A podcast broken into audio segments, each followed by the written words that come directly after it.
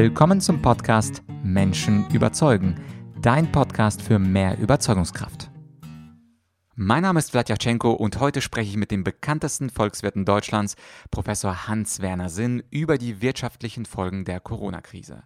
Falls du diesen Podcast schon länger hörst, ich hatte mit Herrn Sinn vor circa eineinhalb Jahren bereits ein Interview geführt zu den damals dringenden wirtschaftlichen Fragen. Damals ging es um die Grundrente, um die gerechte Verteilung des Budgets und über die Kompetenz von Politikern. Und heute ist natürlich die Corona-Krise das Thema Nummer eins. Und was Herr Professor Sinn schafft wie kaum ein anderer, ist es, die komplexen Zusammenhänge in einfacher Sprache zu erläutern. Und was mich besonders überrascht hat in diesem Interview, sind die Fragen, wie viel Geld verlieren wir eigentlich in der Corona-Krise, aber auch die Frage, wer profitiert eigentlich von diesen Milliarden an Hilfspaketen, was die EZB geschnürt hat, was die Europäische Union geschnürt hat. Und da hat Herr Sinn eine ganz überraschende Frage, die ich so in keinen der Medien gehört habe. Also dich erwarten, wie gesagt, die Frage, wie viel Geld hat uns die Krise gekostet, wen retten wir da eigentlich ganz genau? Gibt es doch diese Eurobonds, die Frau Merkel so lange abgelehnt hat? Wir sprechen über die Solidaritätsgesänge der Linken und wie sie sich überraschenderweise mit der Finanzbranche vereinen, ohne es selbst zu erkennen. Wir sprechen über die verheerende Geldpolitik der Europäischen Zentralbank und über Gefahren der Inflation und der Radikalisierung der Politik.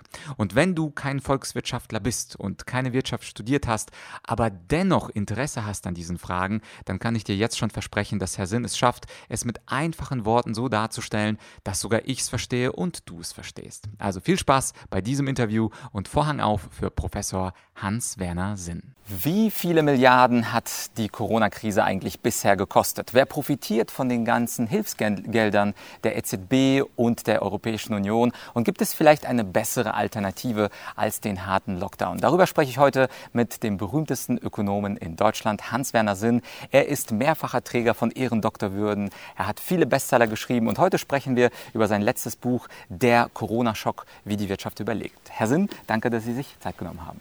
Gerne. Meine erste Frage, wie viel Geld hat uns eigentlich diese Corona-Krise und die Lockdowns der letzten Wochen und Monaten eigentlich so ungefähr gekostet? Das ist ja noch nicht vorbei. Wir wissen nicht, was das insgesamt bedeutet, aber äh, man rechnet einen Verlust an Sozialprodukt von etwa 30 Milliarden Euro pro Woche, wo der harte Lockdown stattfindet. Mhm. 30 Milliarden ist eine riesige Summe und wir äh, Bürger in den Medien, wir sehen, dass ziemlich viele Institutionen Milliarden von Euro jetzt als Hilfe bereitstellen. Und äh, dieser EU-Wiederaufbaufonds, der hat ja insgesamt aktuell 750 Milliarden, davon dann 390 Zuschüsse, 360 Kredite. Was ich super interessant fand im Buch, Sie schreiben, wir denken, wir helfen Italien und anderen Südländern, aber in Wirklichkeit profitiert möglicherweise jemand anders, nämlich die Gläubiger von, von Italien. Was, was meinen Sie damit? Ja, solche Rettungsmaßnahmen nennt man in der Literatur auch Bailouts. Das sind, sind also Freikäufe. Ähm, ein Land ist überschuldet, äh, kann äh, seine Schulden wahrscheinlich nicht mehr richtig bedienen zu normalen Zinsen. Und jetzt gibt es äh, einen Rettungsschirm. Äh, dem Land wird Geld gegeben und äh, mit dem Geld äh, kann das Land seine Schulden bedienen, die Zinsen zahlen und auch fällig werdende Kredite auszahlen. Es bleibt natürlich auch für das Land selber was übrig, aber es profitieren immer auch die ausländischen Gläubiger. Und äh, wenn man das weiß, weiß man auch, äh, warum solche Rettungsschirme gemacht werden. Denn die drängeln. Das sind ausländische Banken, das sind Lebensversicherer, äh, zum Beispiel auch aus Deutschland, ja, die also gerne äh, wollen, dass hier Rettungsgelder fließen, damit ihre eigenen Engagements gesichert bleiben aber tatsächlich in Europa, wenn es um Italien geht, ist es so, dass äh, die Franzosen da besonders drin hängen. Ähm, das Exposure, wie man sagt, also die Gesamtausleihung der äh, französischen Institutionen an italienische Institutionen, im Wesentlichen die Banken, aber auch andere Finanzinstitute, äh, sind viermal so hoch wie äh, die der Deutschen. Nicht?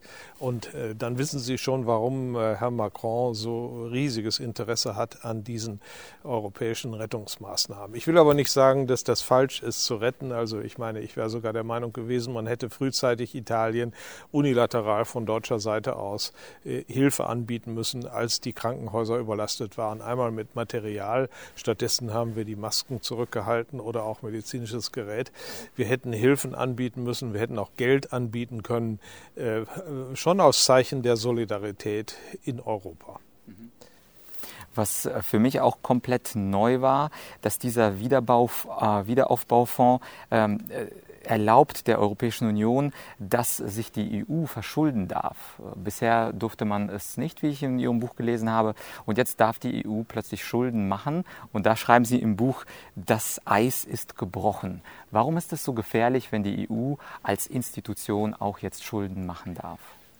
Ja, das war bislang ein Tabu und durch äh, die Verträge, die EU-Verträge, ist es also strikt verboten, äh, dass die EU selbst sich verschuldet. Weil man hat Angst, wenn die mal die Möglichkeit haben, selbst äh, zum Kapitalmarkt zu gehen, äh, dann ist da keine Grenze mehr für äh, Begehrlichkeiten äh, denn man nimmt das Geld auf, es tut zunächst keinem weh, aber das dicke Ende kommt ja nach. Die Schulden müssen ja von irgendwem bedient werden und im Nachhinein dürfen dann die Parlamente der Mitgliedstaaten nur noch abnicken, Gelder, die dazu dienen, diese Schulden später zu bedienen. Das ist also eine hochgefährliche Sache. Und jetzt äh, ist dieses Eis tatsächlich gebrochen worden.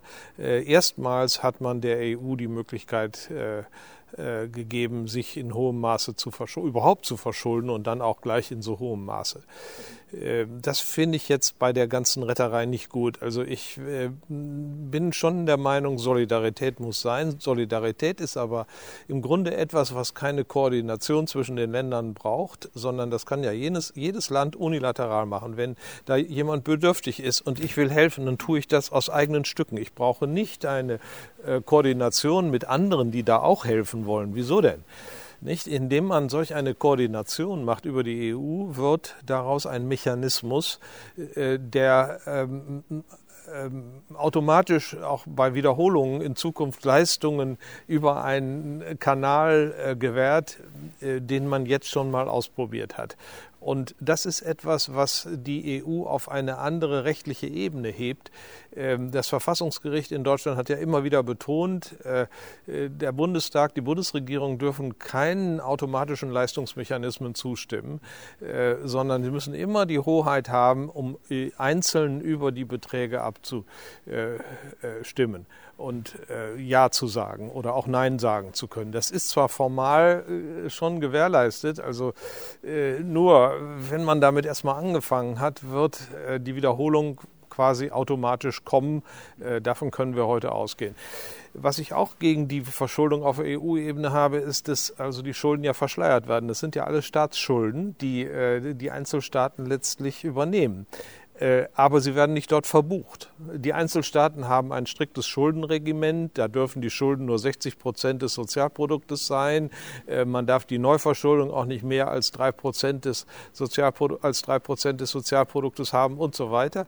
Aber das gilt jetzt alles nicht mehr. Jetzt hat man also durch diesen Akt der Verschuldung auf EU-Ebene dieses ganze Regelwerk zur Begrenzung der Schulden äh, überwunden und äh, macht so etwas Ähnliches wie das, was ähm, wir bei den Banken angekreidet haben, dass sie also außerbilanzielles Geschäft haben, das dann der Kontrolle nicht mehr unterliegt. Mhm.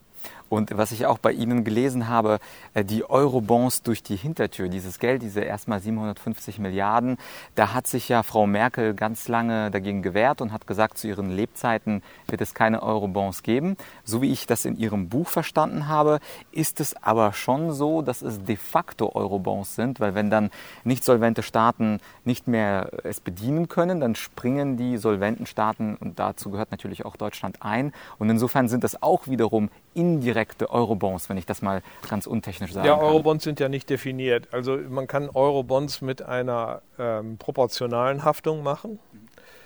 Ähm, mindestens das wären jetzt die, diese Schuldpapiere, die die EU ausgibt.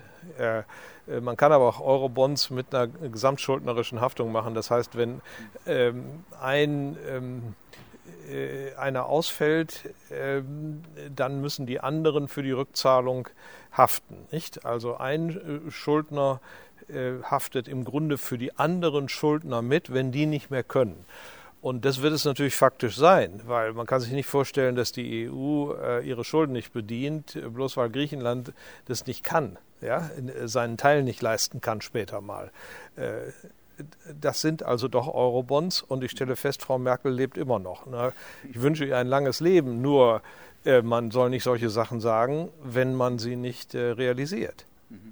Ja, das, das ist auch für mich eine große Überraschung gewesen, dass das jetzt doch möglich ist, und zwar nicht nur zu Lebzeiten, sondern wie Sie auch so schön geschrieben haben, sogar zu Kanzlerzeiten. Sie ist ja, ja ähm, heute noch Kanzlerin. Äh, Sie haben so einen schönen Satz geschrieben, der, den ich äh, unterstrichen habe. Sie haben gesagt, die Öffentlichkeit ist nur so klug wie die Medien, die sie tagtäglich beschallen. Das fand ich sehr schön, dass natürlich die Öffentlichkeit, also auch ich, äh, habe natürlich keine große Ahnung von Volkswirtschaft. Und wenn wir beschallt werden, dann glauben wir natürlich das, was einem gesagt wird. Und interessanterweise kommen ja die Solidaritätsgesänge auch von der linken Seite. Also zum einen haben wir gerade festgestellt, äh, dass die Gelder durchaus indirekt auch an die französischen Banken und die deutschen Lebensversicherer fließen, indirekt. Aber auch die linken Medien sind dafür und singen das große Lied der Solidarität.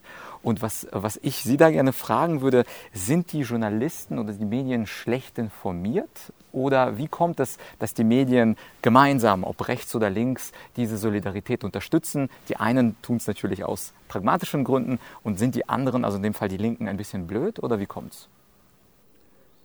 Naja, also nochmal, äh, die Solidarität ist ja richtig. Äh, ich bin auch der Meinung, äh, dass man Solidarität zeigen muss und ich habe im privaten Bereich getan, was ich kann, über den Wirtschaftsbeirat Bayern haben meine Frau und ich hier ein Hilfsprogramm organisiert, wo gespendet wurde an das Rote Kreuz in Italien und an Krankenhäuser in Italien und so weiter. Äh, das ist ja gar keine Frage. Äh, nochmal, hier geht es um den permanenten Leistungsmechanismus, der etabliert wird. Und dass nun gerade die Linken eine, eine solche Transferunion letztlich in Europa äh, begrüßen, das liegt daran, dass sie solidarisch sein wollen, grundsätzlich. Sie sind immer für Transfers, wahrscheinlich deswegen, weil ihre Klientel die Steuern nicht zahlt.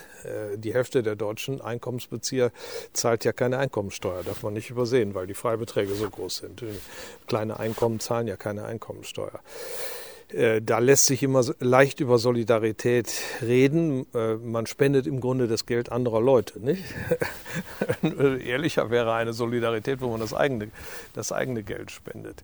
Aber die Linken sollten sich mal überlegen, wer denn das Geld kriegt. Es, wie gesagt, es geht also großenteils an die Gläubiger ähm, der überschuldeten Länder des Mittelmeerraums, äh, deren Engagements auf diese Weise gesichert werden. Und hier sehe ich eine eigenartige Allianz zwischen dem äh, Finanzkapital, äh, dessen Dominanz wir ja schon immer beklagen in der Politik und äh, überhaupt, äh, und gerade den Linken. Nicht? Da, da, verbünden sich die Linken also, ohne es zu wissen und zu wollen, äh, äh mit ihren Klassenfeinden.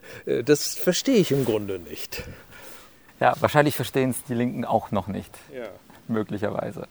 Äh, und äh, dann gibt es ja noch die EZB. Also es ist ja nicht nur die EU, die in diesem äh, fast schon Rettungswettlauf mitmacht. Die haben ja immer sehr komisch klingende Titel, zumindest für Außenstehende. Outright Monetary Transactions, Public Sector Purchase Program und zuletzt Pandemic Emergency Purchase Program, das jetzt aufgelegt wurde, ebenfalls mit 750 Milliarden und dann noch im Juni nochmal mit zusätzlichen 600 Milliarden bezuschusst wurde. Und jetzt geht das ganze Programm auch nicht bis Ende 2020, sondern noch ein halbes Jahr länger. Und was ich mich da frage mit meinem Schulwissen VWL, wenn man so viel Geld in die Wirtschaft pumpt, also das sind ja allein im Fall der EZB 1,35 Billionen oder 1350 Milliarden.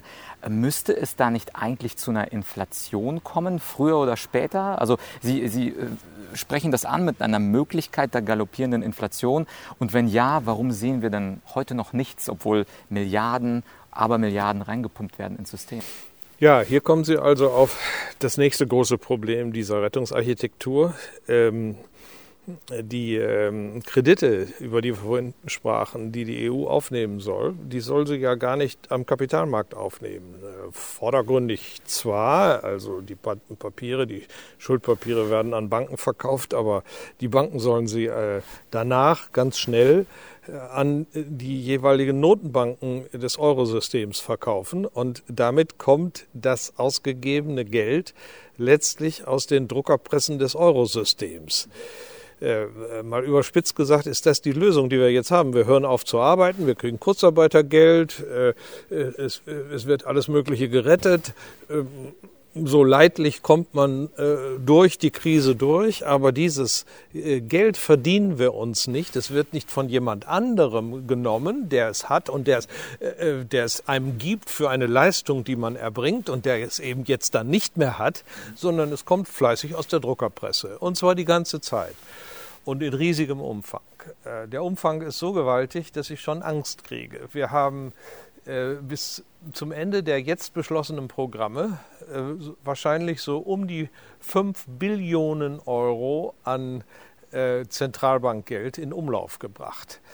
Ähm, also 5000 Milliarden Euro an echtem Zentralbank. Es gibt ja auch noch Buchgeld, was die Banken vorgeben zu haben, was mitrechnet zu einer breiteren Geldmengendefinition. Darüber reden wir nicht, sondern das selbst von der Zentralbank in Umlauf gebrachte Geld. Und das bei einer Wirtschaft, die auch nicht größer ist als 2008 und 2008 im Sommer 2008 vor der Lehman-Krise, die ja im Herbst ausbrach, hatten wir gerade mal 900 Milliarden ja, lassen es 1000 Milliarden sein, dann sind also doch vier von den fünf eigentlich überflüssig. Die Wirtschaft ist heute nicht größer als damals. Wir haben also äh, mit einer äh, Geldmenge, die ein, ein, ein Fünftel war, äh, alles schon bewegen können. Nicht?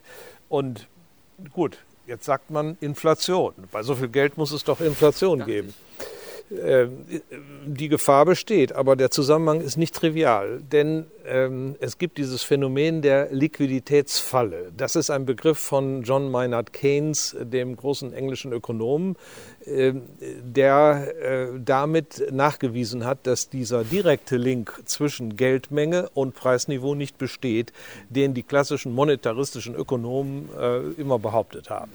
Warum? Äh, das Geld wandert einfach in Horte.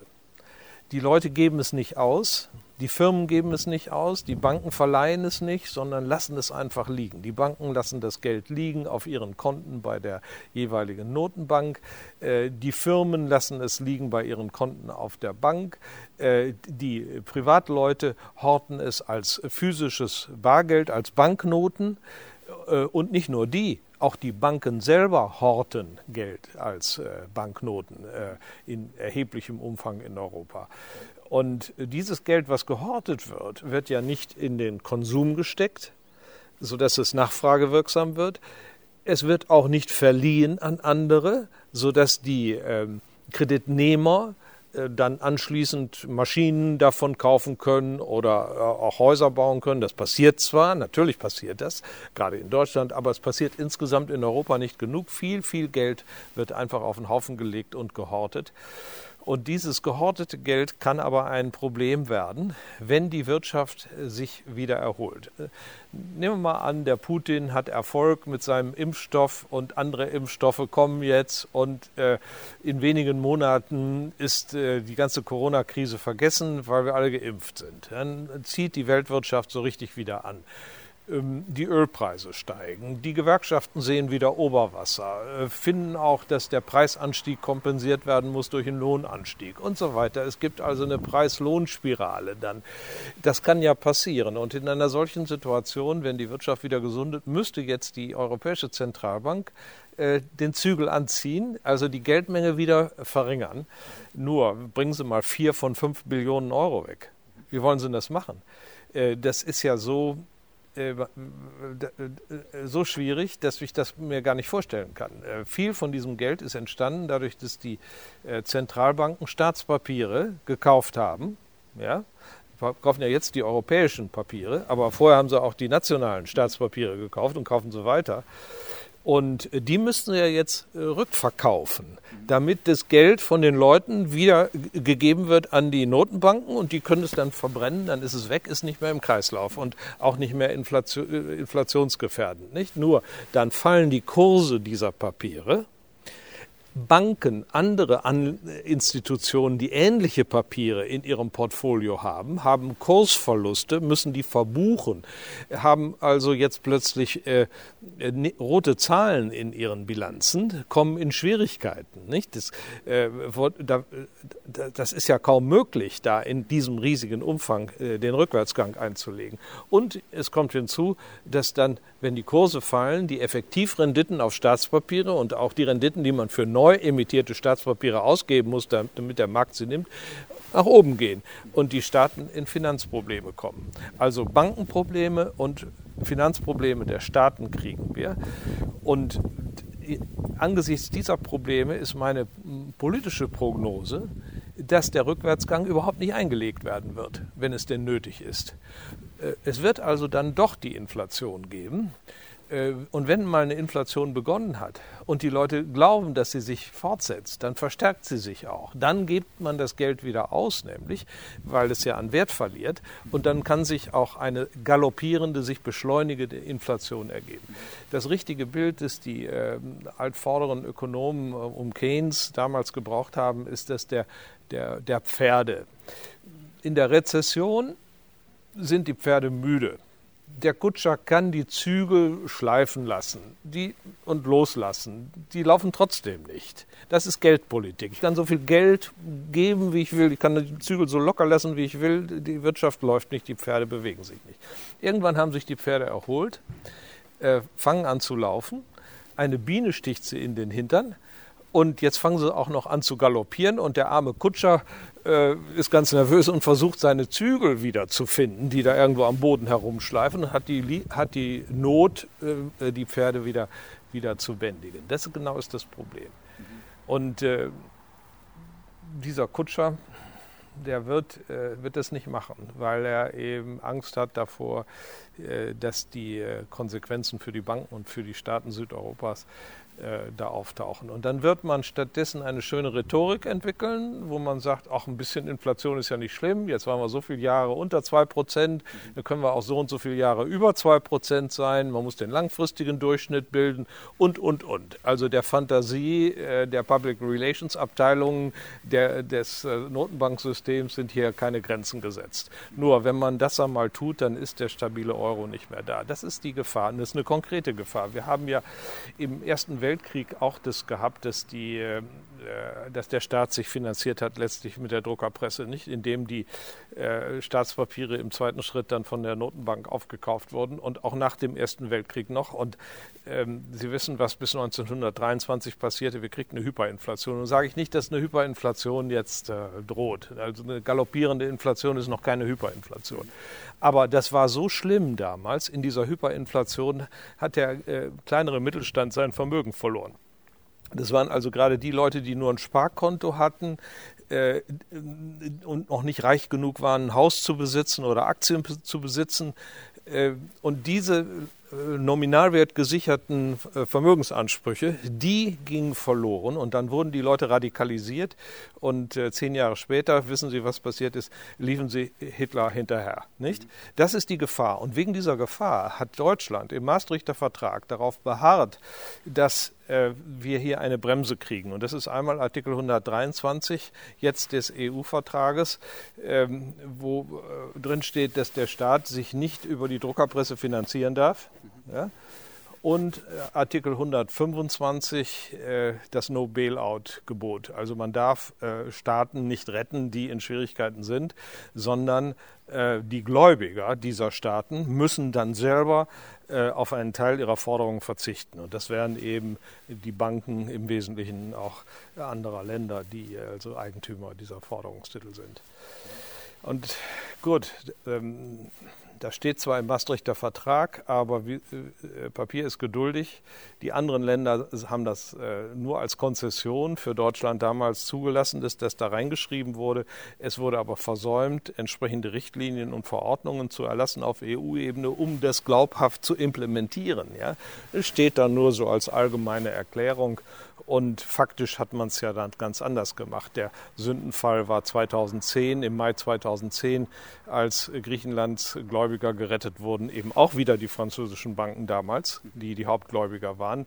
Und äh, damals. Ich ja auch, das Spiel wiederholt sich, das Theaterstück von Ja, 2010. natürlich wiederholt sich alles. Ja, nur auf größerem Niveau äh, mit Italien heutzutage. Aber Damals war es so, dass es um, die, um, um Griechenland ging. Es, äh, ein Teil des griechischen Bankensystems gehörte Frankreich. Äh, französische Banken hatten äh, Geld verliehen und äh, dieses äh, und Sarkozy, damals der französische Ministerpräsident, äh, Strauss-Kahn, auch zufällig ein Franzose, der IWF-Präsident war, und Trichet, äh, der französische äh, EZB-Präsident, die haben letztlich sich zusammengeschlossen und haben den Rest Europas zu diesen Rettungsschirmen gebracht. Da hat der Frau Merkel auch gesagt, das passiert nicht. Wir sind strikt dagegen.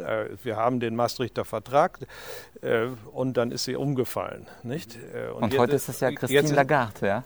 Ja, zufällig, eine zufällig, Französin. Die war ja von, damals auch dabei als Finanzministerin vom Sarkozy und äh, die hat im Nachhinein, ehrlich ist sie ja, äh, gesagt, ja, wir, wir, wir, haben den Vertrag verletzt, aber wir mussten das tun, um den Euro zu retten. Naja, gut.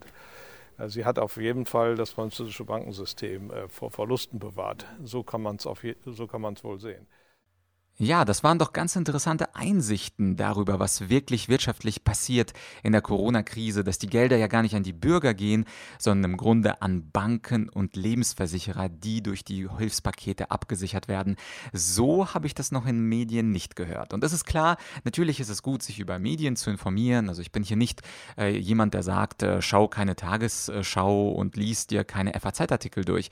Aber es ist doch ein Unterschied, ob sich ein Journalist äh, zu einer wirtschaftlichen Frage äußert hat. Oder eben der bekannteste Volkswirt Deutschlands, Professor Hans-Werner Sinn. Das hat eine ganz andere Qualität. Auch die Erklärungen haben natürlich eine ganz andere Tiefe. Und genau deswegen würde ich mich sehr freuen, wenn du diese Einsichten von Herrn Sinn teilst. Und zwar in deinem Freundeskreis, in deinem Kollegenkreis, dass nicht nur wir beide jetzt informiert sind, was da eigentlich mit Eurobonds und mit den Linken und der Europäischen Zentralbank vor sich geht in diesen so bewegten Zeiten, sondern dass es möglichst viele Menschen äh, erfahren und deswegen wäre ich dir sehr dankbar, wenn du diese so wichtige Folge teilst in deinem Social Media mit deinen Kollegen, mit deinen Freunden. Ob du das jetzt bei LinkedIn oder Xing postest oder in deiner WhatsApp-Gruppe. Ich finde es extrem wichtig, dass wir der Wahrheit zum Durchbruch helfen. Und äh, selbst wenn es äh, ist, eine Diskussion anzustacheln über das, was da in der Politik eigentlich passiert.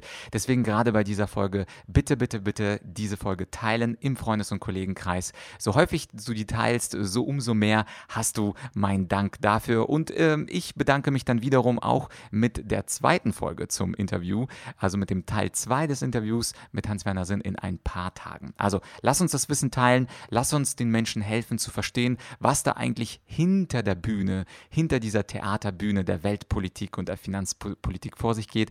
Und deswegen nochmal meine Bitte, diese Folge zu teilen. Ansonsten, wir hören uns wie gewohnt in ein paar Tagen wieder. Natürlich würde ich mich über eine schöne Rezension und fünf Sterne gerne bei iTunes freuen und ich hoffe, dass du frisch und munter die nächsten Tage erlebst. Bis Teil 2 des Interviews. An dieser Stelle sage ich Tschüss und bis bald, dein Vlad.